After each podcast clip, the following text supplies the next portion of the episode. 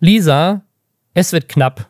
Womit? Ja, mit Themen bald, weil es gibt einfach bald gar keine Influencer oder Influencerinnen mehr. Es hört, also die Leute hören einfach auf. Jeder hört auf. Wir haben letzte Woche ja darüber gesprochen, wie viele aufgehört haben. Und dann haben diese Woche äh, nochmal Leute nachgelegt. Und zwar Simon Will. Ich weiß nicht, ob ihr den noch kennt. Der war mal bei, bei Funk.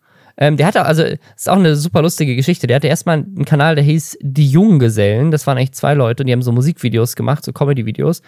Ähm, dann sind die zu Funk gegangen und dann hat einer von den beiden aufgehört und dann hat quasi Simon den Kanal behalten und umbenannt in Simon Will. Dann ist er bei Funk krass explodiert, ist riesig geworden, 800.000 Abos und hat dann quasi bei Funk gekündigt, weil das sein eigener Kanal war, konnte er den wieder rausnehmen aus Funk und hat ihn dann privatwirtschaftlich weitergeführt, was, so wie ich das mitbekommen habe, auch zu so ein paar Debatten geführt hat, weil so ein bisschen die Frage war, haben wir jetzt gerade jemandem mit öffentlich-rechtlichen Geldern geholfen, seinen privaten Kanal aufzubauen.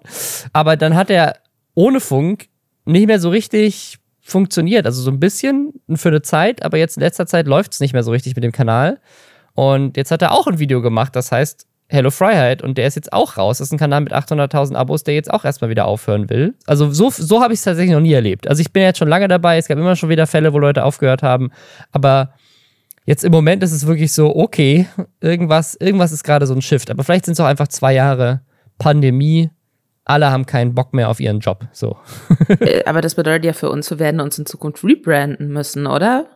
Was, was, was machen wir denn dann? Also ich habe jetzt natürlich erster Gedanke, Timothy Chalamet Podcast, aber da gehen einem sicherlich auch irgendwann die Themen aus, weil so viele Filme hat er gar nicht gemacht, was ich weiß, weil ich mit einer Freundin sehr viele, ich so durch seine Filmografie gearbeitet habe im letzten Jahr. Ich glaube, die einzige Lösung ist, wir werden ein Burnout-Podcast, ähm, wo wir so Unternehmensberatungen für geburnt-out Influencer machen. Jede Woche ein anderer Gast und jede Woche relaunchen wir einen YouTube-Kanal zusammen. Das klingt super anstrengend. ja, gut. Äh, ich drücke die Daumen. Drückt auch für uns die Daumen, dass wir äh, nächste Woche noch Themen haben, über die wir sprechen können. Und damit herzlich willkommen beim vielleicht bald Burnout Podcast Lester Schwestern. Äh, aktuell lästern wir noch jede Woche über Dinge, die im Internet und der Influencer-Welt passiert sind. Wir das sind Robin Blase, ein echter YouTube-Star, und ich, Lisa Ludwig, eine Journalistin, auch echt. ähm, und wir gucken Twitch-Livestreams und YouTube-Videos und Insta-Stories, damit ihr es nicht tun müsst. Und äh, ja, fassen euch jeden Samstag zusammen, was da alles so passiert ist. Ähm, wenn euch das gefällt, dann könnt ihr uns sehr gerne fünf Sterne bei Spotify geben, uns da abonnieren, uns generell einfach überall abonnieren und folgen. Und äh, wir haben auch ein Subreddit, da könnt ihr Themen dalassen, wenn ihr irgendwo was gesehen habt, von dem ihr möchtet, dass wir darüber sprechen. Und diese Woche haben wir natürlich auch wieder eine ganze Menge Themen mitgebracht. Unter anderem äh, wurde festgestellt, wer die erfolgreichsten, schnellst wachsenden Instagram-Accounts des letzten Jahres waren. Es gab einen Influencer-Partyflug in Kanada. Es gibt eine neue Influencer-Serie bei Netflix. Dave und Hey Aaron haben beide komplett, also wirklich komplett transparent offengelegt, wie sie letztes Jahr ihr Geld verdient haben und wie viel Geld sie vor allem verdient haben. Wir haben nochmal in den Michael Wendler, Laura Müller OnlyFans-Account reingeguckt und es gab Kritik an Funk wegen einem Video mit falschen Infos drin. Wegen Hitler. Hitler. Es ist so Hitler. Es gab, das wäre, okay, ich, hab's, ich, hab, ich hätte es mehr hypen sollen auf die Art und Weise. Es, ja, gab, ja, es gab Stress für Funk mit Hitler. So, und damit einfach die, Werbe, die werbefreundlichste Überleitung. Hashtag Werbung. Und zwar für NordVPN. Ihr wisst bestimmt, was eine VPN ist, aber falls nicht, eine VPN ermöglicht euch das Internet über einen anderen Zugangspunkt zu nutzen. Also anstatt dass ihr direkt auf eine Website oder einen Service zugreift, quasi von euch zu Hause aus, greift ihr erst auf einen Server zu, der dann wiederum auf die Seite geht, die ihr anwählen wollt. Und dadurch weiß die Seite nicht so wirklich, wo ihr herkommt. Das ist nützlich, wenn man Netzsperren umgehen will oder Geoblocking austricksen will. Ähm, zum Beispiel, wenn man auf Streaming-Seiten aus dem Ausland zugreifen will. Ich nutze das gerne für MMOs, also oder auch so, so Videospiele, die internationale Launch-Tage haben, weil man dann Ne, man wählt sich halt in Neuseeland ein am Abend vorher und bei denen ist schon der nächste Tag und dann kann man früher zocken. Ist geil. Ähm, ne, man kann es auch nutzen, um in einem fremden WLAN zu verstecken, wo man gerade unterwegs ist, wenn man nicht weiß, wer da vielleicht sich ne, anguckt, welche Seiten man besucht. Die sehen dann nur, ah, der ist gerade auf einer Seite von der VPN, nicht wo du dich dann tatsächlich rumgesurft hast. NordVPN ist dabei einer der schnellsten VPNs überhaupt, funktioniert auch auf allen Geräten, sogar auf dem Handy und ist mit bis zu sechs Geräten gleichzeitig nutzbar. Und aktuell bekommt ihr auf nordvpn.com slash Lästerschwestern mit AE den Zwei-Jahresplan mit einem Monat gratis, mit einem riesigen Rabatt. Äh, außerdem gibt es immer die 30 Tage Geld-Zurück-Garantie. Das heißt, weil ihr einfach mal das Ganze ausprobieren wollt, gucken wollt, ob das was für euch ist, könnt ihr auch das Geld dann einfach zurückfordern, wenn ihr nicht zufrieden sein solltet. Also klickt einfach mal auf den Link in den Show Notes und guckt euch an, wie viel ihr sparen wollt und ob das was für euch ist. Hier bei äh, Online Marketing Rockstars gibt es eine Auflistung, welche Instagram-Accounts im letzten Jahr die meisten Follower hinzugewonnen haben. Und ich fand das ganz spannend. Ähm, einmal, weil so, da sind so die Brand-Accounts drin, kann man so ein bisschen sich angucken, ne, welche, welche Brands funktionieren sehr gut. Das ist überraschenderweise auf Platz 1 der FC Bayern. Der hat im letzten Jahr 20% neue Follower zugewonnen. 5 Millionen ist jetzt auf 30 Millionen gewachsen. Und dann sind sehr viele Automarken, nochmal mehr Fußball mit Borussia Dortmund, Bundesliga, One Football, Transfermarkt, Mercedes-Benz. Also es ist irgendwie so, anscheinend besteht komplett deutsches Instagram nur aus Autos und Fußball. Was jetzt nicht überraschend ist. Voll, weil ich habe auch das Gefühl, so meine persönliche Instagram-Erfahrung ist eigentlich eine ganz andere. Was ich aber tatsächlich spannend finde bei diesen 20 wachstumsstärksten deutschen Markenaccounts ist, dass da gleich viermal äh, verschiedene BMW-Kanäle dabei sind was für mich klingt, als hätten die irgendwie eine neue Social Media Managerin oder so eingestellt und dann wäre alles mal so richtig durch die Decke gegangen. Bei den Fußballsachen kann ich mir auch vorstellen, dass das so ein bisschen damit zusammenhängt, dass Amazon Prime ja jetzt auch ähm, so mehrere ja Dokus über Bundesligamannschaften gemacht hat. Also Borussia Dortmund war glaube ich somit das erste. Ähm, weil Borussia Dortmund ist auch gleich mit zwei äh, Kanälen vertreten. Mhm. Einmal Borussia Dortmund und einmal Borussia Dortmund Englisch. Was äh, ja. bisschen witzig finde. Und äh, der FC Bayern, das war, glaube ich, so die aktuellste ähm, Bundesliga-Doku von Amazon. Und da kann ich mir halt vorstellen, dass er sicherlich auch immer dann wieder so Augenzwinkert. Ja, und in dieser Insta-Story hat die Person auch schon mal das gesagt. Und dann haben das ist einfach nur Cross-Promo. Ja, ja, ja, glaube ich schon. Also ich, ich glaube, ich glaube, der Grund, warum ähm, einfach so viel Fußball und ähm, und Autos drin sind, weil sich das halt international übersetzt und das einfach die zwei größten Exportprodukte haben, die wir in Deutschland haben, Fußball und Autos. Mhm. Ähm, was aber dann, wenn man sich anguckt, was nicht Fußball und Autos ist, es ist Küchen-Ekol, das ich noch nie gehört habe. Was ist Küchen-Ekol? Es ist ein, ein, ein Küchenhersteller aus, ich habe hab den Namen, was ist das für ein Unternehmen? Ich habe davon noch nie gehört. Die haben eine Million Follower haben die sich die gekauft? Das ist, also wenn da jetzt irgendwie, keine Ahnung, irgendein bekanntes Möbelhaus stehen würde, würde es mich weniger überraschen. West Wing ist nämlich tatsächlich auch da drin. Funk, die Tagesschau und Netflix sind auch noch in den Top 20. Und das war's. Also es gibt tatsächlich zwei Möbelhersteller, drei Medienmarken und dann der Rest ist Fußball und Auto. Ich kriege nur immer ganz viel Autowerbung auf Instagram, weil Instagram aus irgendeinem Grund glaubt, dass ich reich bin, was ich nicht verstehe. Ich hatte schon mal so Porsche-Werbung und so und dachte mir so, ja, ey, I wish. Ach, ja. Was ich äh, aber auch nochmal spannend fand, war, also es gibt diese Übersicht der ja, zuwachsstärksten Instagram-Accounts, nicht nur für Marken, sondern auch für Einzelpersonen. Und da sind so die da waren sehr, sehr viele Namen dabei, die ich in meinem Leben noch nicht gehört habe und Überraschungen. Ich habe sie in meinem Leben noch nicht gehört, weil das halt alles so junge Nachwuchsfußballspieler sind. Und die Zeit, in der ich mich sehr intensiv mit Fußball auseinandergesetzt habe, auch schon ein paar Jahre her ist. Vielleicht ist einfach wirklich so Fußball übernimmt Instagram jetzt. So vergesst diese ganzen Insta-Model-Klischees und so. Das ist. Ich glaube, das war das schon immer so. Wir haben es noch nicht mitbekommen. Weird. Ja, ja wer, auf, wer aber ganz weit oben ist, ist Yunus Zaru. Der hat viereinhalb Millionen Abos dazu gewonnen, was ein Wachstum von fast 600 Prozent ist. Also der ist, das ist so nach der Definition der größte Instagram-Influencer aus Deutschland im letzten Jahr. Ne? Also weil der hat einfach das krasseste Wachstum zurückgelegt im letzten Jahr. Also das Ding bei Yunus, äh, hier Yunus Saro, ist auch, dass der halt Content macht, der komplett international funktioniert. Ne? Also auch wenn man sich anguckt, Heidi Klum, Lisa und Lena, Pamela Reif, Yunus, also alle auch die, die nicht Fußball machen, die auch wiederum international bekannt sind, sind alles Leute, die Content machen, der, äh, ne, den kannst du dir genauso auf Englisch angucken oder auf, ne, wenn du, wenn du halt auch, auch selbst wenn du kein Englisch sprichst, kannst du dir theoretisch seinen Content angucken, weil er einfach nicht redet. Ähm, und das äh, scheint auf jeden Fall so ein Trend zu sein. Ne? Also, dass auch die Leute aus Deutschland, die erfolgreich sind, sind erfolgreich und sind die erfolgreichsten aus Deutschland, wenn sie Content nicht nur für den deutschen Markt machen. Was ja absolut Sinn macht, aber ich habe das Gefühl, das ist relativ neu. Also, äh, das äh, ne, in den Jahren vorher hätten hier bei den Deutschland, ne, wenn die Fußballer natürlich auch da gewesen, aber es hätte vielleicht auch noch eine Bibi hier drin geschafft, die halt Content auf Deutsch macht, aber ist jetzt nicht. Ich glaube, was wir daraus lernen können, ist, dass die Zukunft von Social Media ist, einfach nichts mehr zu sagen und das macht mich glücklich.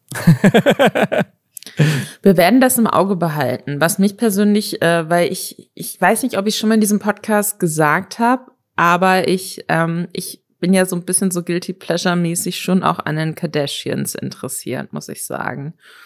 Und äh, gestern Nacht, als ich nicht schlafen konnte, habe ich äh, mehrfach auf meinem Handy die Nachricht äh, auch aufploppen sehen, dass Kylie Jenner einen neuen Instagram-Rekord gebrochen hat. Sie ist offiziell die erste Frau mit 300 Millionen Instagram-Followern. Sie ist da natürlich nicht, das ist kein für sie jetzt komplett überraschender Schritt. Deswegen ist sie auch nicht ganz oben auf diesen super viel Zuwachs prozentual gesehen Listen irgendwie dabei, aber das ist schon krass, weil ich habe dann auch, ich habe so einen Artikel von der BBC gelesen, da stand äh, drin, dass 500 Millionen Menschen täglich Instagram nutzen. Und das würde ja dann, das kann man natürlich nicht so eins zu eins gegenrechnen, aber das würde ja jetzt so ganz theoretisch grob überschlagen bedeuten, dass gefühlt so die Hälfte der Leute über die Hälfte der Leute, die regelmäßig Instagram nutzen, ähm, Kylie Jenner folgen. Also ich habe ja tatsächlich noch nie mich irgendwie mit den Kardashians wirklich auseinandergesetzt. Ähm, ich habe mal so ein paar Folgen Keeping Up with the Kardashians geguckt. Und jetzt inzwischen, ich meine, die ist ja auch mit, mit Travis Scott zusammen, der auch irgendwie super umstritten ist. Und es gibt bei ihr immer dieses Ding, dass sie ja Milliardärin ist, so self-made, haha. Und das ist irgendwie, also, ist bestimmt eine tolle Person, aber irgendwie mich interessiert diese Familie so gar nicht. Mich tangiert das so überhaupt nicht. Und deswegen weiß ich nicht so sehr, warum so viele Menschen so daran interessiert sind, was sie so zu sagen hat und was sie so für Fotos postet, weil so, sie ist halt irgendwie berühmt, weil sie berühmt ist. Also ich, ich finde halt, die Kardashians sind so die äh, Prototypen des Influencer-Business irgendwie, dass man nicht so richtig weiß, warum haben sich plötzlich so viele Leute für deren Leben interessiert, dann wird es aber irgendwann als gegeben hingenommen, ja, dass das die ja irgendwie interessant sein müssen. Und dann ist es, ne, ich glaube schon, dass sie auch viel arbeiten. Es gibt ja auch immer so diesen meme-mäßigen Spruch von wegen so niemand habe, äh, niemand arbeitet härter als Chris Jenner, so die Materialchen dieser Familie, die ja auch ihre ganzen Töchter managt und so. Und die quasi so als Person des öffentlichen Lebens aufgebaut hat. Ich glaube schon, dass es auch Arbeit ist, aber mittlerweile ist es natürlich auch so ein bisschen Selbstläufer, weil die Frage, warum die jetzt berühmt sind, sich dann gar nicht mehr so ganz akut stellt wie noch vor ein paar Jahren, sondern es ist als gegeben hingenommen, okay, die sind berühmt. Und ähm, das ist ja was, was man dann äh, später auch bei anderen ähm, Influencern und Influencerinnen gesehen hat. Deswegen, ja. ich weiß auch gar nicht, warum ich das irgendwie irgendwann angefangen habe, das spannend zu finden. Ich glaube, ich fand es spannend, dass also generell, dass die irgendwie in so einer komischen ähm, Grauzone sind zwischen komplett, alles komplett kontrolliert, was sie nach außen geben oder was sie auch in ihrer Reality-Show von sich zeigen. Und gleichzeitig hat man trotzdem das Gefühl, dass man sie kennt. Also so diese parasoziale Beziehung, die ja in so in, im Influencer-Kosmos ja eine sehr, sehr große Rolle spielt und worüber sie ja schon oft äh, ausgetauscht wurde. Das haben die halt perfektioniert irgendwie. Und das finde ich spannend. Und vielleicht bin ich auch einfach komplett drauf reingefallen und ähm, bin dann eins von diesen Content-Konsumierschafen geworden, die sich vielleicht irgendwann anfängt, Abnehmtees oder so aufschwatzen zu lassen von Chloe Kardashian. Ich bin fasziniert und ähm, ich bin aber auch nicht überrascht, weil äh, es für mich ist nur folgerichtig, dass dann eben jemand aus dieser Familie zu den Top drei erfolgreichsten Instagram-Accounts gehört. Was auch dazu gehört, dass man ein erfolgreicher Influencer ist, ist, dass man auch so die diversen Skandale hat. Das gehört, das gehört auch dazu. Ähm, und wie du gerade meintest, ne, bei, bei den Kardashians, da vermixt sich so ein bisschen Influencer-Tum und halt dieses Reality-Star-Ding. Ne? Also, sie waren schon so die Original Influencer, aber halt vor allem durch eine Reality-Show.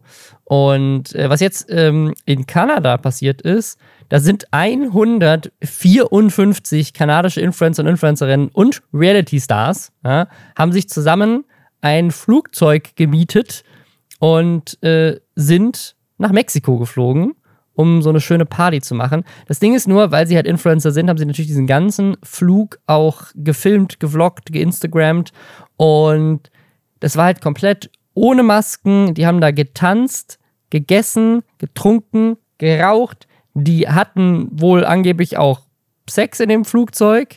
Das sieht man, glaube ich, nicht in den Instagram-Stories, aber da wird dann natürlich hinterher drüber berichtet.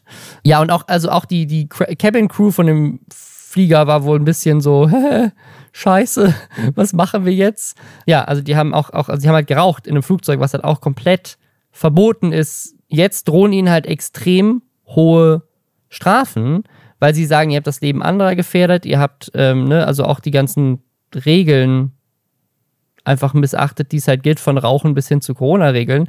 Und es, es könnte jetzt tatsächlich den Haft drohen und auch sogar eine Strafe von fast einer halben Million Euro, weil sie halt einfach so viel Scheiße gebaut haben.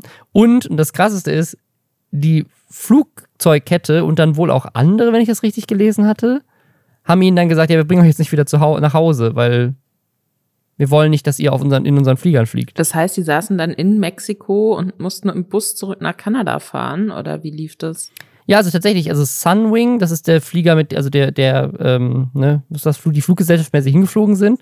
Und dann aber auch Air Canada und Air Transat haben gesagt, wir fliegen euch nicht zurück. Und ich weiß nicht, vielleicht auch nie wieder irgendwo hin. Das klingt nach einem absoluten Albtraum. ich finde, das ist so, das könnte auch voll die gute Prämisse für so einen ungewöhnlichen Found-Footage-Horrorfilm sein, irgendwie. Weißt du, dass man da irgendwie so anfängt und man ist vielleicht so Nachwuchsinfluencer, das ist die Protagonistin. Dann freut sie sich, dass sie auf diesen Flug kann mit diesen anderen großen Influencern und Reality-Stars. Und dann äh, erfährst du die ganze Story, was da passiert ist, und nach und nach über so Aufnahmen auf Handys, die danach gefunden wurden. Aber alle sind am Schluss gestorben und dann wird so ein, muss man nach und nach so rausfinden im Laufe des Films, äh, wann es komplett gekippt ist. Das fände ich super spannend. Wenn Leute von Netflix jetzt diesen Podcast hören, wir haben hier wieder eine Idee, äh, aber die ist nicht umsonst. Also, ich finde es ja ein bisschen schade, dass es ein Charterflug wäre, war. Also, dass sie das ganze Flugzeug gemietet haben. Es wäre so viel geiler gewesen, wenn einfach so von den 154 Passagierinnen war halt einfach eine Person, die so einfach nach Mexiko fliegen wollte. Und sie dachte sich noch so, oh, der, der, der, das war so günstig irgendwie, wie gut, dass ich dieses Ticket so günstig äh, bekommen habe. Also mir, oh mir tut tatsächlich das Bordpersonal sehr leid, weil die haben sich ja. das wirklich nicht ausgesucht. Aber tatsächlich war wohl auch, das fand ich jetzt auch ganz spannend, ähm, eine Influencerin oder eine, ich weiß nicht, ob die eine Influencerin ist oder ob die einfach ein Gast war, aber da war wohl eine Frau mit dabei, die halt auch zu sehen ist in Videomaterial, die, wie sie eine E-Zigarette in einem Flugzeug raucht. Und jetzt ist aber der Twist, das ist eine Pilotin also eine angehende Pilotin wohl. Und das ist jetzt halt so weit hochgekommen, dass halt Leute sagen, es kann sein, dass die halt nie eine Karriere als äh, Pilotin haben wird. Weil Ach, sie sagt, dass, dass, dass sozusagen sie sich so fehlverhalten hat in einem Flugzeug, dass sie, das gar, dass sie da gar keine Lizenz bekommt. Dann wird sie vielleicht auch einfach Influencerin, oder? Kann ich mir vorstellen. ist das schon dabei? Aber apropos Influencer-Abfuck, ähm, ich weiß nicht, ob du schon reingeguckt hast, aber ich, äh, wir hatten uns vor Monaten, glaube ich, in diesem Podcast schon mal darüber unterhalten, dass Netflix so eine Hype House Serie plant. Also so eine, ja, Doku, Reality, whatever Serie zu, ähm, zu so einer Villa oder zu so einem Kollektiv äh, in und um Los Angeles, wo äh, mehrere Leute auf TikTok zusammenleben und dann gemeinsam Content drehen und sich darüber gegenseitig pushen und dann super erfolgreich werden. Also aus solchen Konstellationen sind auch so Leute wie Addison Ray oder so rausgekommen. Und ähm, diese äh, Hype House-Serie, die auch tatsächlich einfach Hype House heißt, die ist jetzt bei Netflix. Und äh, ich, ich, es macht mich nicht glücklich, das zu sagen, aber rate, was ich am letzten Wochenende äh, gemacht habe. Du hast sie komplett durchgebinged. Ich habe sie komplett durchgebinged, aber auch voller Hass. Weil ähm, das ist so möchte man seine Wochenenden verbringen einfach. Voller Hass. jedes Wochenende, jedes Wochenende bei mir immer. Äh, nein, das stimmt natürlich nicht. Aber ich habe das, äh, ich habe das geguckt und ähm, es geht quasi eben, wie gesagt, um so eine so eine Villa so außerhalb von Los Angeles wo ähm, mehrere TikTok-Stars zusammenleben, die alle exakt gleich aussehen. Das hat mich so fertig gemacht, dass ich wirklich dachte, ah, okay, das ist der, von dem die vorhin erzählt haben, der auch auf Twitch äh, Videospiele spielt. Und dann äh, gab es aber einen Konflikt und dachte ich mir so, nee, Moment, das war der andere. Aber sie haben die gleiche Frisur und das gleiche Gesicht. Also das war wirklich, hat mich komplett fertig gemacht. Und der, der Kernkonflikt quasi von dieser Serie, der dann so sehr holzhammermäßig auch immer wieder so, auf den so zurückgeführt wird, ist quasi, dass Leute, die früher mal äh, in diesem Hype-Haus waren und durch dieses Hype-Haus groß geworden sind, dass die dann ausgezogen sind, weil sie keinen Bock mehr drauf hatten, wo ich mir denke, ja, natürlich nicht, hätte ich auch keinen Bock drauf, irgendwie zwischen lauter 19-Jährigen äh, abzuhängen, die permanent sich gegenseitig pranken dass äh, diesen Leuten dann vorgeworfen wird, sie würden quasi, ähm, sie, sie hätten das Hype-Haus nur ausgenutzt und würden aber nichts zurückgeben. Und es gibt dann so einen Typ, der, der ist quasi der, ich, ich habe mir keinen dieser Namen gemerkt, was interessiert mich auch nicht. Deswegen, wenn, wenn euch interessiert, wer da, wer da teilnimmt, googelt es einfach. Oder Robin googelt es gerade für euch und äh, bringt dann die Fakten mit rein. Ich rede hier gerade rein emotional. Aber es gibt dann eben so einen Typ, der, der sagt die ganze Zeit, ich arbeite Tag und Nacht an dieser Marke. Und alles, was ich von euch möchte, ist, dass ihr einmal im Monat so eine Integration aufnehmt. Aber niemand in diesem Hype-Haus möchte Sachen aufnehmen. Und das ist dann auch so weird, weil es wird dann die ganze Zeit irgendwie drüber gesprochen, ja, so Content Creation und dadurch sind wir groß geworden. Und äh, zum einen geht es aber nie um konkrete Inhalte, sondern es wird immer nur von Content geredet, ohne so richtig zu wissen, was das bedeuten soll. Und äh, zum anderen scheint niemand Bock darauf zu haben, äh, diesen Content tatsächlich zu createn. Was für mich so dann das komplette Gegenteil von, ja, ich liebe TikTok und deswegen bin ich da unterwegs ist. So. Es passiert einfach nichts. Also es dreht sich immer wieder im Kreis. Bitte nehmt ein Video auf. Nein, wir haben keine Zeit und keinen Bock. Okay, dann grillen wir eben stattdessen. Und ähm, es ist wirklich, es ist furchtbar. Es ist richtig, richtig furchtbar. Und ich habe jede einzelne Person, fast jede Person gehasst, die in dieser Serie auftaucht. Und ähm, es ist ein absoluter Albtraum. Ich, wir haben, wir haben glaube ich, dann drüber damals drüber gesprochen, als die Serie angekündigt wurde. Und ich habe dieses Hype-Haus so als, als, ich meine, die sind ja auch auf TikTok unterwegs und so, so auch nie so wirklich verfolgt, aber halt einzige, einzelne Mitglieder davon, also er sagt das auch ganz am Anfang, ich habe tatsächlich die, die erste Hälfte der ersten Folgen geguckt und dann aufgehört. Da sagt er, dass sie halt hier Charlie und Dixie D'Amelio, dass sie halt die halt groß gemacht haben durch das Hype-Haus. Ne? Also das, mit einige der größten TikToker und TikTokerinnen kommen halt so oder waren mal in diesem Hype-Haus. Ähm, ob das jetzt wirklich sie berühmt gemacht hat oder eher mit dazu beigetragen hat, weil das ist halt so eine Crossbow-Maschine. Das ist ein bisschen so wie Ponk oder The Mansion, wer sich da noch dran erinnert. Ich war ja damals auch bei The Man. The Mansion ist eigentlich das Original Hype House. Da waren Gronk, Sarazar, David Hein, Kenny Mrs. Vlog, Fabian Sigismund, ich und ich glaube, ich habe in der Zeit auch, ich hatte, glaube ich, damals, als wir da, als wir da hingegangen sind, hatte ich, glaube ich, 20.000 Abos und als wir rausgegangen sind, hatte ich 50.000 Abos. Also das hat auch mich krass gehypt. Und ich glaube, es gibt eine Menge Leute, die, ähm, die mich dadurch kennen. Und das, das bringt halt viel. Ne? Also ich glaube, so diese so gemeinsam in Videos auftauchen ist immer noch die beste Möglichkeit, auf Social Media zu wachsen. Und das ist aber halt alles, was dieses Haus ist. Und daraus irgendwie zu versuchen, eine Serie zu machen, was halt eigentlich mehr so ein Cross-Promo-Tool ist, dass man halt sich einfach, dass man halt nacheinander ist, sich gegenseitig bei Videos hilft und es halt irgendwie äh, easy ist, dann gemeinsam Content zu machen, müssen sie halt irgendwie Drama machen. Und vielleicht ist das deswegen auch einfach nur so basic, weil was willst du denn sonst erzählen? Der ganze Lebensalltag besteht daraus, TikTok-Videos aufzunehmen. Also ist ja der, auch das, die einzige Dramaturgie, die du da einführen kannst in so eine Reality-Show ist, ich habe keine Lust, Videos aufzunehmen heute. Ich muss aber. Äh, ja, aber ich finde, du kannst halt mit den Leuten auch irgendwie darüber reden, was macht es denn mit denen, wenn sie da. Also ich finde, es, es gibt so ein paar kleine Punkte da drin, die sind spannend. Es gibt da zum Beispiel diesen äh, TikToker Larry, der schwarz ist und der eine, ähm, zu dessen engstem Freundeskreis Nikita Dragon gehört diese riesengroße Influencerin mhm. auch, die, der immer mal wieder so Blackfishing vorgeworfen wird, weil die sich halt unfassbar dunkle Spraytan irgendwie auftragen lässt. Und wo sie dann so ein bisschen quasi sich äh, wie eine schwarze Frau positioniert, die sie aber nicht ist. Und ähm, er spricht sie halt darauf an und dann kommt es halt irgendwie zu so einer Diskussion, die aber auch super schnell wieder aufhört.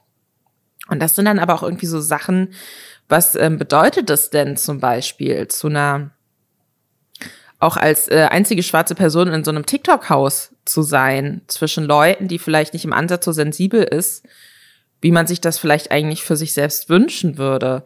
Und ähm, das sind total spannende Sachen, die interessieren aber offensichtlich niemanden, ähm, der für diese Serie verantwortlich ist. Oder dann gibt's ja so ein Pärchen, er ist eigentlich primär auch eher YouTuber, Alex irgendwas.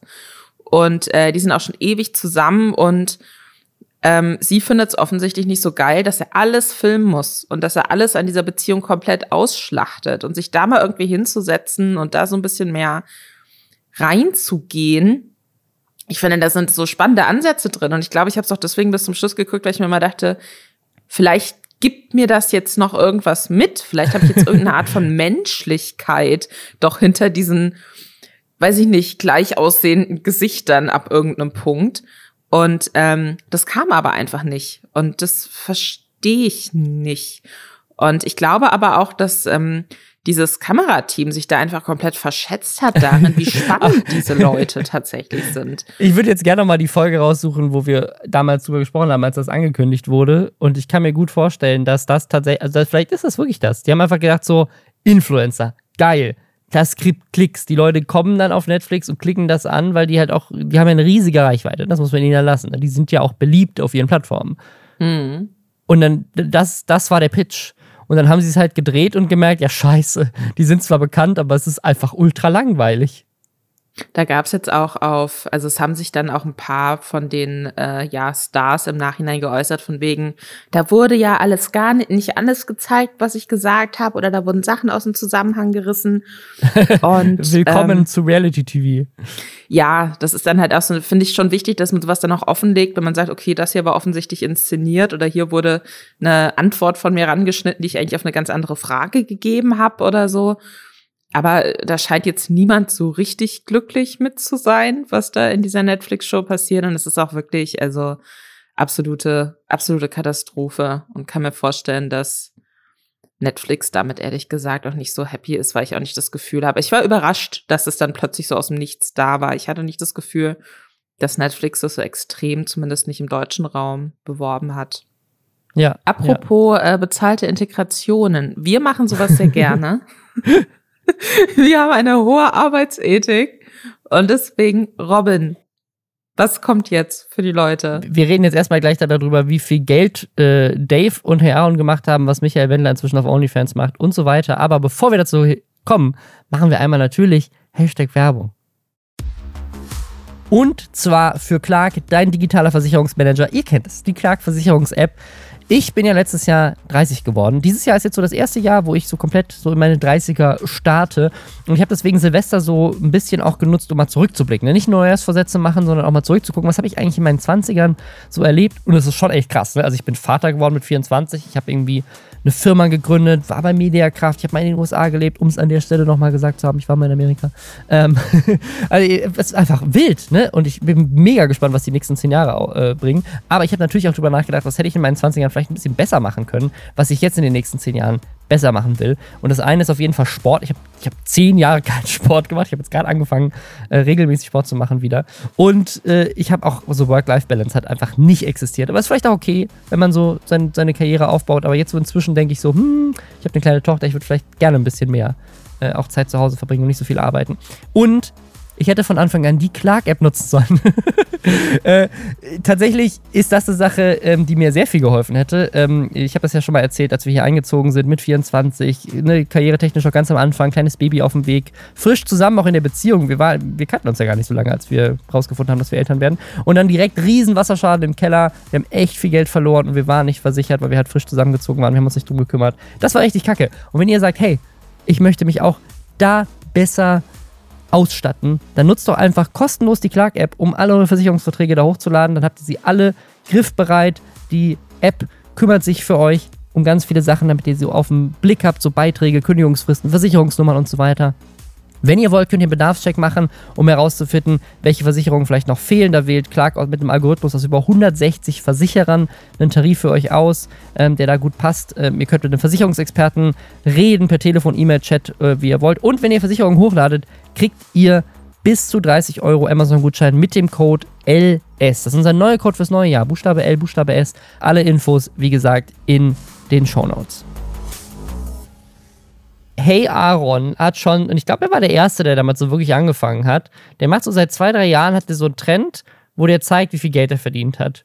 Und der macht das tatsächlich überraschend transparent. Also sowohl seine Einnahmen als auch seine Ausgaben, obwohl er nicht so 100% transparent ist, wie finde ich Dave, der das jetzt auch gemacht hat.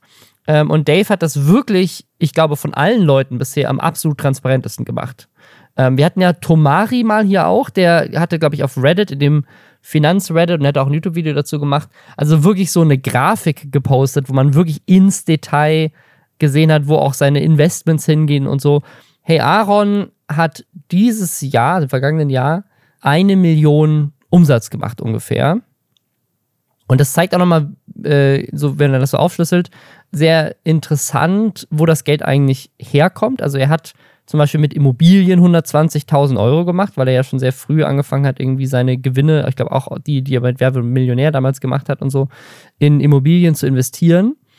Und der Großteil dieser Einnahmen, das finde ich auch nicht überraschend, ist aber tatsächlich Product Placements. Und zwar mehr als die Hälfte, also über eine halbe Million kommt durch Product Placements, durch direkte Werbedeals mit Unternehmen. Äh, und das ist halt nochmal, also ich finde das immer ganz spannend, das nochmal zu betonen, weil es halt zeigt, wie wichtig diese Werbedeals sind für den Umsatz dieser Leute. Ne? Also ist im, im, Vergleich mit YouTube AdSense über zwei Kanäle hinweg hat er nur 120.000 auch gemacht, also nur 10.000 Euro im Monat. Was immer noch eine Menge Geld ist, aber er zeigt dann halt auch, ne, damit er diesen Output an Videos haben kann, dass da wöchentlich Content kommt, hat er halt auch ein Team, ich glaube, aus sechs Leuten äh, und ein Büro und Technik und so weiter. Und das, das, das dröselt er jetzt nicht so transparent auf, wie viel das genau ist, aber finde ich auch okay. Er muss jetzt nicht die Gehälter seiner Mitarbeitenden da einfach so in die Welt rausposaunen. Aber es ist schon interessant, weil ich finde, er steht da ganz gut da. Aber ich finde, man hat jetzt einen coolen Vergleich mit Dave, weil Dave hat tatsächlich, was waren es, 380.000, glaube ich, hat er, hat Dave gemacht mit, äh, mit seinen Einnahmen im letzten Jahr. Und der hat halt ein Viertel der Abos oder ein Drittel der Abos, von dem die Aaron hat. Ne? Also es kommt halt echt nicht so auf die Reichweite an, sondern es kommt halt auch viel einfach darauf an, was du damit machst. Ich meine, Dave hat inzwischen ja auch drei Kanäle. Der hat ja diesen The Studio-Kanal gegründet, für den er auch extrem viel Geld ausgegeben hat. Das, das listet er halt auch sehr transparent auf. Ich glaube, es waren 70.000 Euro oder sowas. Also am Schluss hat er einen Gewinn von 76.000 Euro gemacht. Ja weil er mit allen, und, und das finde ich aber auch wirklich äh, spannend und gut, auch wie das gemacht wird, weil ich jetzt gerade auch zum ersten Mal wirklich das Gefühl habe, da wird diesem Gedanken, den, glaube ich, viele Außenstehende haben, entgegengewirkt. Influencer machen einen Arsch voll Kohle. Ja, ja. Und das können sie auch alles so behalten, was, glaube ich, auch viele junge Menschen glauben, ja, ja. die sich dann denken, cool, dann werde ich jetzt auch Influencer und werde super reich, weil wenn keine Ahnung, ich so und so viel für ein Placement bekomme, dann kann ich das ja alles behalten. Und ähm, durch solche Videos, wo dann halt auch mal über Steuern gesprochen wird oder mhm. wie viel das eigentlich kostet, sich so Kameraequipment zu besorgen. Das finde ich halt ja. halt auch echt spannend. Und, und gerade auch diese, Dave nimmt sich äh, zu diesem äh, The Studio-Ding einen sehr, sehr großen Teil des Videos, um noch einfach mal zu erklären, okay, was haben wir alles dafür gebraucht? Was habe ja. ich alles dafür ausgegeben? Wie viele Leute außerhalb von mir arbeiten da jetzt auch dran, die natürlich Gehälter gezahlt kriegen müssen? Ich finde es auch sehr faszinierend, weil zum Beispiel der, der Studio-Kanal, den hat er ja letztes Jahr neu gelauncht. Ne? Und das finde ich super faszinierend, weil das ist ja so eine Frage auch, lohnt sich sowas, ne? Lohnt sich so einen Kanal zu starten? Bisher lohnt er sich offensichtlich noch nicht, aber ich glaube, sie haben trotzdem irgendwie 25.000 Euro schon Umsatz gemacht mit dem, mit dem Studio-Kanal. Ähm, zumindest nur über AdSense. Ich weiß gar nicht, ob die Placements listet er nicht auf, wo er die Placements gemacht hat. Vielleicht waren da auch schon Placements auf dem Kanal, ich weiß es nicht. Ja, also letztendlich hat er 77.000 Euro verdient im letzten Jahr. Ne? Also Gewinnen gemacht. Ich weiß nicht, ich glaube, aber bei den Gehältern scheint nicht sein Gehalt dabei zu sein. Also ich glaube, er hat wirklich einfach 77.000 Euro jetzt für sich trägt dafür aber natürlich auch, darauf muss er noch Steuern zahlen, ne? also das ist, das ist kein Reingewinn, das heißt, da gehen natürlich nochmal irgendwie ne, so roundabout 30 Prozent wahrscheinlich von runter. Das heißt, am Ende des Tages ist das schon ein gutes Gehalt, ne? also ähm, das ist ein überdurchschnittliches deutsches Gehalt, aber er trägt halt auch eine Menge unternehmisches Risiko. Also er sagt zum Beispiel auch, dass er jetzt äh, Kleidung gekauft hat in Höhe von irgendwie 30.000 Euro, also nicht für sich, sondern Merchandise, das er dann verkaufen will. Ähm, das heißt, da sind auch Investitionen drin, die dann in Zukunft ähm, wieder Gewinn bringen. Aber es hätte ja auch sein können, dass der Studiokanal floppt und dann wären da von dem Gewinn schnell mal 25.000 Euro weniger drin. Ne? Dann hätte er nur 50.000, auf die er dann Steuern zahlen muss. Und ich, ne, ich, ich persönlich finde das immer sehr spannend, weil es mir ja genauso geht. Also ich bin auch ein Unternehmen, wo ich auch immer gucken muss, okay, wie verdienen wir Geld, wie bezahlen wir die Gehälter, wie machen wir das alles? Und deswegen finde ich es immer super geil, wenn andere Leute das transparent äh, auflisten und ich bin die ganze Zeit überlegen, ob ich das nicht auch mal machen soll. Ähm, weil, mir ist, weil mir das tatsächlich sehr viel bringt. Also ich gucke das sehr gerne aus unternehmerischer Sicht, weil es auch spannend ist, jetzt auch gerade sowas wie Aaron und Dave zu vergleichen und zu sehen, aha, okay, du brauchst gar nicht so viel mehr Views, um eine vergleichsweise ähnlich eh viel Geld zu verdienen. Oder lohnt sich sowas wie einen neuen Kanal zu launchen und das einfach mal zu probieren und ne, da mal 50.000 Euro rein zu investieren. Was man bei Dave natürlich dazu sagen muss in dem Video, der hat sich auch einen krassen Tesla gekauft. Das rechnet er mit in seine Ausgaben zu 100% rein, obwohl das erst ähm, über die nächsten Jahre abgeschrieben wird. Dann hat er einen Firmenwagen gekauft quasi. Für alle anderen Menschen, die jetzt normal angestellt sind, wäre das ja ein normales Gehalt, von dem man sich dann ein Auto liest oder sowas, ne? Oder man kriegt einen Firmenwagen gestellt von dem, vom Unternehmen oder so. Also, aber er, er macht das ja transparent. Also es ist jetzt nicht so, als würde er das irgendwie da drin verstecken. Aber was ich auch sehr spannend finde, und das muss man auch nochmal dazu sagen, von diesen 76.000 Euro Gewinn, die er hat, sind 30.000 Gewinn durch GameStop-Aktien.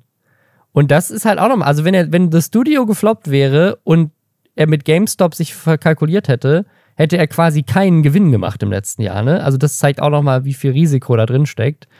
Ne, er hätte dann wahrscheinlich ne, weniger investiert, hätte dann andere Ausgaben einfach nicht gemacht. Ne? Klar, aber ist schon verrückt. Was bei Hey Aaron aber spannend ist, Hey Aaron, das finde ich auch ganz cool, der macht auch sehr transparent, dass er mit Aktien und mit Krypto auch extrem viel Geld verloren hat dieses Jahr. Also bei Herr Aaron kommt das mit in seine Verlustrechnung mit rein, dass er irgendwie 10.000 Euro mit Aktien verloren hat. Ich glaube, was mich tatsächlich am meisten jetzt so zukunftsweisend interessieren würde, wäre ein ähnliches, ähnlich aufgeschlüsseltes Video, aber von den Wendlers. Ich muss ganz ehrlich sagen, weil ich, ich finde es super beeindruckend, wie auch so, so junge Menschen wie, wie Dave sich irgendwie auch damit auseinandersetzen, was investiere ich wann und wie und warum und was bedeutet das dann für mich am Ende des Jahres. Und dass es dann aber auch Leute gibt, die deutlich älter sind und schon deutlich länger in der Öffentlichkeit stehen gefühlt äh, und, und die aber ihre komplette finanzielle Situation so an die Wand gefahren haben, dass sie äh, Leute auf OnlyFans abziehen müssen. Weil, ihr erinnert euch vielleicht, Laura Müller und ihr Mann Michael Wendler haben ähm, Ende letzten Jahres einen OnlyFans-Account gestartet und äh, in der Werbung dafür so getan, als würden sie da tatsächlich auch erotischen Content hochladen. Wir haben uns aus investigativen Gründen einen OnlyFans-Account angelegt, um zu gucken, was, äh, was denn da so abgeht und äh, haben das aber auch nur einen Monat lang bezahlt und sind dann wieder abgesprungen, weil ähm, Laura Müller da nur so ein ähm, wahrscheinlich zu 100% gesponserten ähm, Adventskalender ausgepackt hat. Und äh, wir können euch aber trotzdem jetzt verkünden, was äh, da weiterhin passiert ist, war andere Medienvertreter äh, weiterhin Geld an die Wendlers bezahlen, um zu gucken, was sie da so machen. Äh, was passiert bei den Wendlers bei OnlyFans, Robin? Sie bestellen Pizza. Sie haben tatsächlich ein Video hochgeladen. Also im Endeffekt machen die Wendlers bei OnlyFans alles, was ähm, normale Influencer bei äh, Instagram einfach posten würden. Zum Beispiel ja. sich bei einem Restaurantbesuch filmen und sagen, was sie sich da jetzt so für eine bestellen. Pizza bestellen bei ihrer Lieblingspizzeria. Also tatsächlich, das ist nämlich genau das Ding und das war ja das, was sie, was, was, wo ich mich schon drüber aufgeregt hatte beim letzten Mal, dass wir irgendwie 36 Euro dafür bezahlt haben, dass äh, wir da Laura Müller dabei zugucken können, wie sie einen Adventskalender auspackt. Und dann meintest du, ja, warte mal, das war ja ihr beliebtester Content auf Instagram. Und vielleicht zahlen jetzt einfach, die haben quasi einfach ihren Instagram-Content, der auf Instagram gut funktioniert hat, hinter eine Bezahlschranke gepackt quasi. Ne? So wie, keine Ahnung, qualitativ völlig vergleichbar bei Spiegel Online Artikel hinter einer Bezahlschranke sind.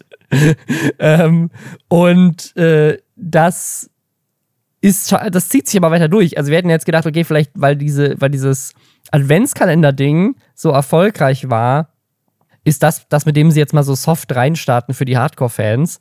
Aber nee, also das ist jetzt auch im Januar noch weiter so. Die nutzen OnlyFans als bezahlten Instagram-Feed.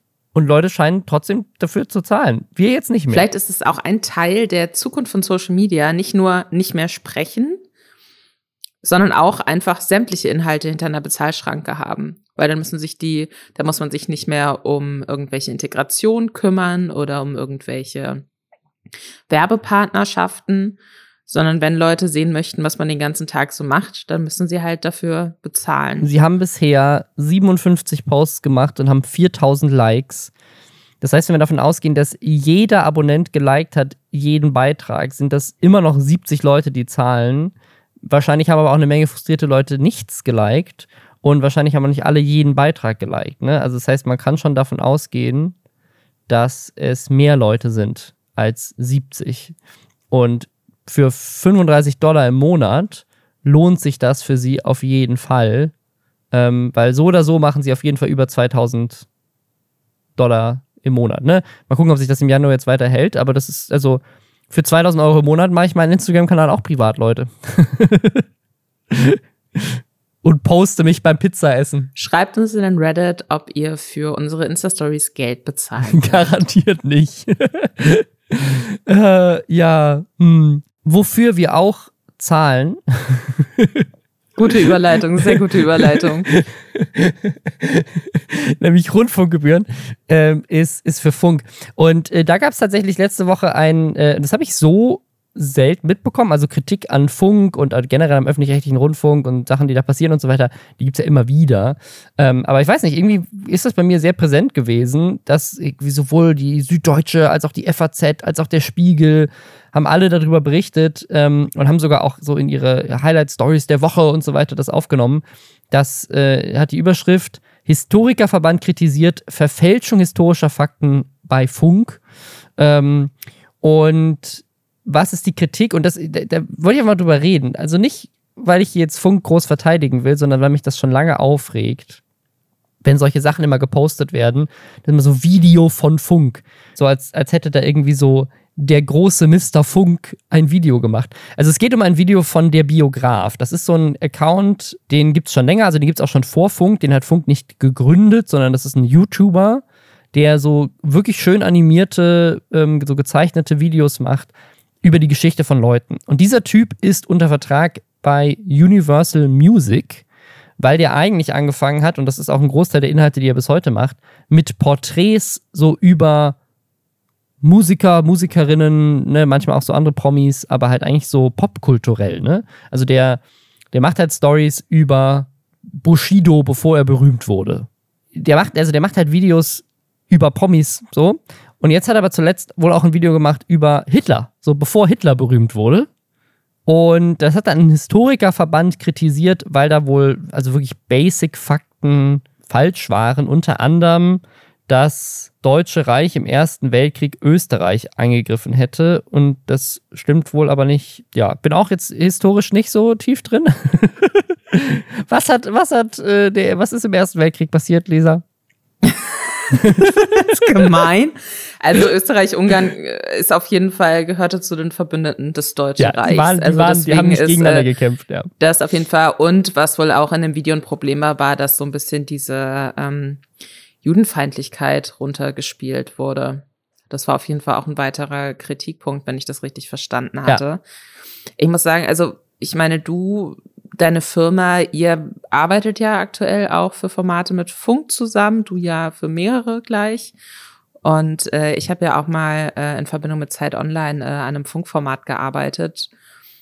Und ich muss ja. echt sagen, ich verstehe nicht, wie sowas passieren kann, weil ich noch weiß und äh, ich habe für ein politisches Funkformat gearbeitet, dass da wirklich jeder Fakt ähm, von mehreren Leuten überprüft wurde. Ja, ja, also ich, ne, also klar, ich äh, hab, bin vielleicht ein bisschen voreingenommen, aber ich würde tatsächlich gerne Funk mal so ein bisschen in, in, in Schutz nehmen bei sowas. Weil es, also, sich, also da, da ist auf jeden Fall ein Fehler passiert, ne? 100 Prozent. Und äh, ich finde aber, so wie der jetzt aufgebauscht wird und wieder irgendwie so tausend Artikel drüber geschrieben wird, ist irgendwie so ein bisschen so, okay, ja, es ist, da, da, sind falsche Fakten drin gewesen und auch zu einem sehr wichtigen Thema. Und es ist schon ein bisschen komisch, wenn man ähm, sowas Wichtiges wie Adolf Hitler in der deutschen Geschichte falsch darstellt, weil das ist, das ist natürlich nicht geil und gerade in so einem Kontext von Funk, das hat, glaube ich, der Historikerverband auch geschrieben, ähm, ne, viele Kids informieren sich ja heutzutage auch für die Schule über Inhalte von Funk. Ne? Die gucken dann Mr. Wissen to Go oder vielleicht dann aber auch so ein Video von der Biograf. Ähm, und wenn dann falsche Infos da drin sind, dann ist das natürlich auch richtig kacke für die. Ähm, abgesehen davon, dass es vielleicht, ne, also wenn da tatsächlich das Video ist nicht mal, ist nicht mal online, ich habe es auch gar nie gesehen, ähm, tatsächlich irgendwie Dinge über ähm, den so Judenhass von Adolf Hitler runtergespielt wurden, dann ist das natürlich auch höchst problematisch. So, das Ding ist aber nur, und das finde ich so ein bisschen komisch an dieser Geschichte, in, in, in so keinster Weise wird halt erwähnt, also der Typ, der das macht, ist halt ein YouTuber, ne? Der, der war vor Funk, war der YouTuber und ne, so wie Simon Will am Anfang, wird er vielleicht auch irgendwann nach Funk äh, weiterhin YouTuber sein oder was auch immer, ne? Soweit wir wissen, ist das ein Typ, der vielleicht inzwischen noch jemanden in der Redaktion sitzen hat, der ihn da unterstützt was aber wahrscheinlich auch einfach keine Histori Historiker oder Historikerin ist, weil die ja normalerweise, das Video davor war, glaube ich, was war mit Cristiano Ronaldo, bevor er berühmt wurde? Ich glaube nicht, dass du da jemanden brauchst, der Geschichte studiert hat. Ich glaube, man hätte dieses Video vielleicht dann einfach nicht machen sollen. Aber zu diesem Punkt so, boah, Funk hat dieses Video gemacht, da sieht man mal wieder, das ist alles scheiße, boah. Ich weiß nicht, ob, also ich glaube, ganz viele Leute haben kein Gefühl dafür, wie, das ist nicht nur bei Funk so, das ist generell bei allen Fernsehsendern so im öffentlich-rechtlichen Rundfunk. Ich weiß nicht, gab ja neulich auch diese Doku von Steuerung F, wo sie aufgedeckt haben, wie beim NDR so ein Fehler passiert ist mit dieser, mit diesem Doku-Film über Prostituierte. Mhm. Wo die Regisseurin quasi den ganzen Film gefaked hat und die Doku inszeniert war. Und da in dieser Doku von, von Steuerung F kommt halt auch der abnehmende Redakteur zu Wort. Und das ist ein Mann. Also es ist ein Typ. Das heißt, diese, immer diese Überschriften so, oh, Funk macht irgendwas falsch. Nee, wahrscheinlich hat das bei der Biograf, der Biograf gesehen und dann die Person, die für den Biograf vielleicht noch ein bisschen mitrecherchiert. Vielleicht sind es auch zwei, keine Ahnung, vielleicht sind es auch drei. Aber ne, also halt irgendwie die Redaktion bei ihm, die wahrscheinlich jetzt nicht unbedingt aus Historikerinnen besteht, weil das sonst nicht der Content ist. Und auf der anderen Seite saß wahrscheinlich eine abnehmende Person. Vielleicht zwei, ne? Und es ist natürlich trotzdem kacke, wenn dann so ein Fehler passiert, aber es ist immer so, oh Gott, der gesamtdörfliche, aber es ist halt, nee, es ist halt, das sind halt zwei Leute, die einen Fehler gemacht haben, das ist Kacke und das ist scheiße, aber es wird immer so, weißt du, es wird immer so genutzt und das muss ich ganz ehrlich sagen, es ne, wird dann auch von Medien genutzt, die privatwirtschaftlich sind, um dann den öffentlich-rechtlichen Rundfunk so ein bisschen so anzukacken. Was auch wichtig ist, Kritik ist wichtig so, aber ich finde immer so, es, ist, es wird so ein bisschen der Kontext weggelassen, dass wahrscheinlich, keine Ahnung, vier Augen dieses Video gesehen haben und die haben halt einen Fehler gemacht und das ist Kacke, aber es ist so, da soll, sollte man vielleicht gucken, dass vielleicht mehr Leute drauf gucken bei einem Video über Hitler, okay, aber weiß ich nicht. Ich finde es so. Nee, ja. ich, ich pass auf, ich sehe deinen Punkt total. Aber zum einen ähm, passt in eine Überschrift, und äh, schlussendlich sind es Dinge, die vom, von den öffentlich-rechtlichen Auftrag gegeben werden. Und die das ja auch irgendwie ne, so zum Teil ihrer großen Strategie machen und damit auch ein gewisses Qualitätsversprechen mitgeben. Absolut. Deswegen absolut. gibt es ja auch Partnermanager, deswegen gibt es Leute, die bei Funk sitzen oder auch beim ZDF sitzen, tatsächlich in Mainz und die dann Dinge überprüfen, die von den über Funk äh, engagierten ähm, Producern, Redaktion, was auch immer abgeliefert werden. So, deswegen finde ich es jetzt an sich nicht eine unzulässige Verkürzung zu sagen, bei einem Funkvideo ist ein Fehler unterlaufen. So. Was aber natürlich absolut wichtig ist, ist ähm, dann in Artikeln, finde ich, oder in einer weiterführenden Auseinandersetzung damit deutlich zu machen, okay, ähm, das durchläuft keine fünf Gremien, weil wir sind hier natürlich auch immer noch im Internet und wir wissen beide, Außenstehende wissen das vielleicht nicht, aber dadurch, dass wir beide schon mit Funk zusammengearbeitet haben, wissen wir beide, wie schnell solche Sachen auch produziert werden müssen. Und, und wie schnell sowas auch recherchiert werden muss. Deswegen kann es immer mal sein, dass was hinten unterfällt oder dass dann eben auch die abnehmende Person vielleicht dann bei Skript äh, Version 5 nicht nochmal alles, was womöglich neu dazugekommen ist, zu 100 Prozent nochmal überprüft. Ja, also, und soweit ich weiß, sind auch die, also das weiß ich jetzt nicht so 100 Prozent, aber ich glaube, dass die Leute, die bei Funk abnehmende Redakteurinnen sind, auch immer so ein Fachgebiet haben. Ne? Also es gibt ja auch ja. innerhalb vom ZDF so eine Redaktion, die kümmert sich nur um Finanzen und Recht. So, ne? Und die machen halt dann, keine Ahnung, bei Wieso checken die, ob, ne, den machen die den Oma-Check ob äh, hier jemand abgezockt wurde oder so, ne? Und das ist dann vielleicht die Redaktion, die sich auch um, um Rechtsthemen und Finanzthemen dann für, für, für Funk kümmert und so. Ähm, und wenn, wenn der Biograf ist wahrscheinlich in irgendeiner Popkultur, weiß ich jetzt nicht, aber wahrscheinlich in irgendeiner Popkulturredaktion angedockt. Ja, gut, aber das kannst du natürlich googeln, ob äh, das Deutsche Reich im Ersten Weltkrieg gegen äh, Österreich ja. gekämpft hat. Da brauche ich kein äh, Historikstudium oder da brauche ich kein Geschichtsstudium. Das ist eine ganz einfache Google-Recherche. Und das finde ich, das kann man schon erwarten. Das ist kein komplexer Zusammenhang. Das ist eine Aussage, die kann ich ganz einfach überprüfen. Und okay, deswegen ähm, finde ich den Vorwurf da schon gerechtfertigt, aber ich finde es auf jeden Fall wichtig, wie du auch sagst, in dem Zusammenhang nochmal deutlich zu machen. Ähm, sowas, sowas kann immer mal passieren. Ähm, wie das abgenommen, im Zweifelsfall wird das von einer Person nochmal gegengecheckt und abgenommen. Es passiert oft unter einem äh, hohen Zeitdruck.